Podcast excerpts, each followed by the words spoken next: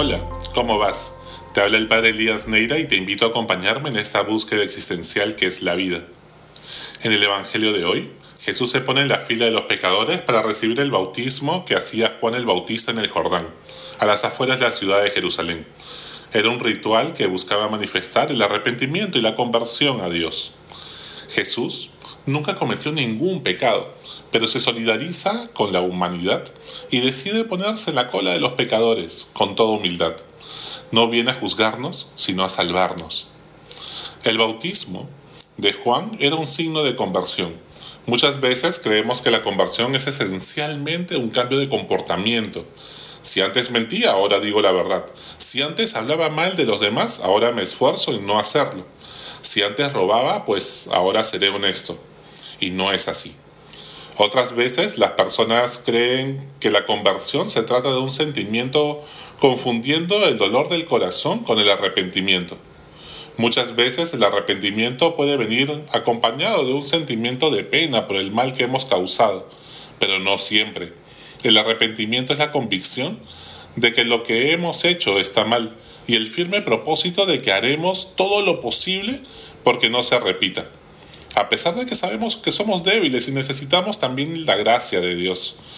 Incluso que es probable de que termine cayendo nuevamente por mi propia fragilidad. La conversión tampoco es un cambio de bando, como político que se cambia de partido pero sin cambiar de ideología ni del modo de hacer las cosas. Por ejemplo, no se trata de que antes creía que estaba bien abortar e insultaba en las redes sociales a los que eran pro vida. Ahora me convencí que estaba mal. Sin embargo, lo que hago ahora es insultar en las mismas redes sociales a los que están a favor del aborto. He cambiado de bando, pero no me he convertido. No solo se trata de cambiar los fines, sino los medios. Mucho menos se trata la conversión de un ritual sin un cambio de vida. Producto de mi conversión, puedo comenzar a ir a misa, pero no puedo asumir que alguien que se ha convertido solo porque ahora va a misa o lo veo rezar más. ¿Qué es entonces esta conversión que predicaba Juan el Bautista y Jesús de Nazaret? La conversión es una metanoia, que en griego significa cambio profundo de mentalidad, que trae como consecuencia un cambio moral, o sea, de comportamiento. Experimentarlo de manera ritual a través de los sacramentos y sentir la alegría de saberse perdonado. ¿Y en qué consiste ese cambio de mentalidad? En convencerse que Dios te ama con locura. Si Dios está loco de amor por ti y por mí, ¿estás convencido de ello? Esta buena noticia es la que te cambia la vida. No importa que hayas hecho ni el tamaño de tu pecado, Dios se ha enamorado de tu corazón, porque no se queda viendo tu pasado, sino lo que está llamado a hacer.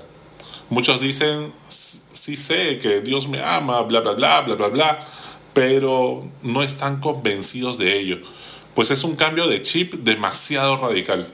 Muchas personas desconfían de que alguien los pueda amar, quizás por los golpes de la vida, las traiciones y rechazos experimentados, los resentimientos y envidias producto del egoísmo, quién sabe. Pero lo cierto es que dudan del amor. Apenas alguien les dice un halago les hace un favor desinteresadamente, desconfían automáticamente creyendo que hay un interés detrás, que algo quiere de mí. No creen que alguien, y mucho menos Dios, pueda interesarse por su vida y amarlos de corazón. ¿Tú estás convencido que Dios te ama? Con todo lo que esto implica. Si al ser más importante del universo le importas y te ha dado una misión, ¿seguirías viviendo igual? Cuando cambias cosas externas sin este cambio profundo de mentalidad, terminas amargado, sacándole a Dios en cara tus sacrificios, tu esfuerzo, te haces la víctima y puede ser que te portes bien, vayas a misa, reces y ahora seas provida. Todo eso está muy bien, pero no será por amor, con paz y con alegría, sino juzgando a los que no lo hacen. Solo habrá sido un cambio de bando, como hacían los fariseos pero en una real conversión. Dios quiere tu corazón, no tus acciones. Tu conducta será consecuencia de tu cambio de mentalidad. El bautismo consistía en entrar al río Jordán y sumergirse en el agua como símbolo de volver a nacer. Este signo evoca varias cosas que se complementan. Sumergirse simboliza entrar de nuevo en el vientre de tu madre y renacer. Sumergirse en las aguas también era símbolo de morir y volver a nacer como un hombre nuevo. Significa cerrar los ojos, no ver nada, vivir en tinieblas sin sentido de la vida ni propósito. Y luego salir, abrir los ojos y ver la vida, la luz del sol con ojos renovados, con la mirada con que Dios ve una nueva creación. El bautismo es al inicio de la vida pública de Jesús, un preludio de lo que vivirá en la Pascua. Pascua o Pesá en hebreo es el paso de la muerte a la vida, de las tinieblas a la luz, haciendo lo más humano que un hombre puede hacer, como es morir. Jesús entonces resucita. Es una locura, escandaliza a la mayoría. Escándalo significa pues falta de signos y milagros que evidencian que Jesús es Dios. Dios es tan loco para los ojos de los soberbios que no puede creer que el camino para vivir en plenitud es morir a ti mismo. Salvar tu vida consiste en preocuparte por los demás. Quererte a ti mismo pasa por amar a los enemigos. La gloria pasa por ser humilde. Decir tu verdad pasa por escuchar a quien piensa distinto con empatía. Vivir unidos implica valorar e incluir la diversidad y no caer en la uniformidad. Ser fuerte pasa por mostrar tu fragilidad. Ser divino pasa por ser humano. Ser santo pasa por reconocer que eres pecador y necesitado del perdón de Dios. Estar cerca a Dios pasa por acercarte a los pecadores. Ser invencible pasa por dejarte ganar por un niño. Iluminarte con ideas creativas pasa por muchos momentos oscuros, con la mente en blanco. Ser rico pasa por no necesitar mucho. Ser productivo pasa por perder el tiempo en orar y meditar. Ser libre pasa por obedecer la voluntad de Dios en tu vida.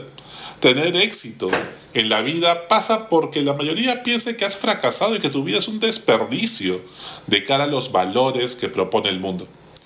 Ser feliz para por, pasa por muchos sacrificios y perder la vida por un propósito trascendente al servicio de los demás. Ganar el mundo entero pasa por darte cuenta que el reino que buscas no es de este mundo. Solo cuando tienes fe de que Dios te ama, tienes la esperanza para seguir luchando por un mundo mejor, a pesar de todo, y que tu esperanza no decaiga. Eso es lo increíble. Vivir, ¿Vives como bautizado? ¿Vale la pena vivir así? ¿Eres un verdadero discípulo de Jesús? Todos necesitamos de conversión porque todos hemos pecado. Con el bautismo nos convertimos en hijitos de Papá Dios, hijitos queridos. Él es quien se compromete con nosotros. El Hijo siendo Dios se hizo hombre para enseñarnos a vivir y amar como Dios. Y es que alguien tan humano como Jesús solo puede ser Dios. Así que vive como hijo, no como siervo, como empleado que cumplir pues mandamientos lo siente como un trabajo que tiene la obligación de hacer, cargando las culpas del pasado y quejándose de su jefe, de Dios. Y tampoco se trata de vivir como huérfano, preocupado por el futuro, angustiado por la vacuna, como si no tuviera un papá en el cielo que te ama y cuida de ti. Que ojo, también cuenta contigo y con la vacuna. La dignidad humana viene de estar llamado a ser hijo de Dios. Todo ser humano tiene ese llamado y nos hace iguales. Sí, Trump y Maduro también están llamados a ser hijos de Dios.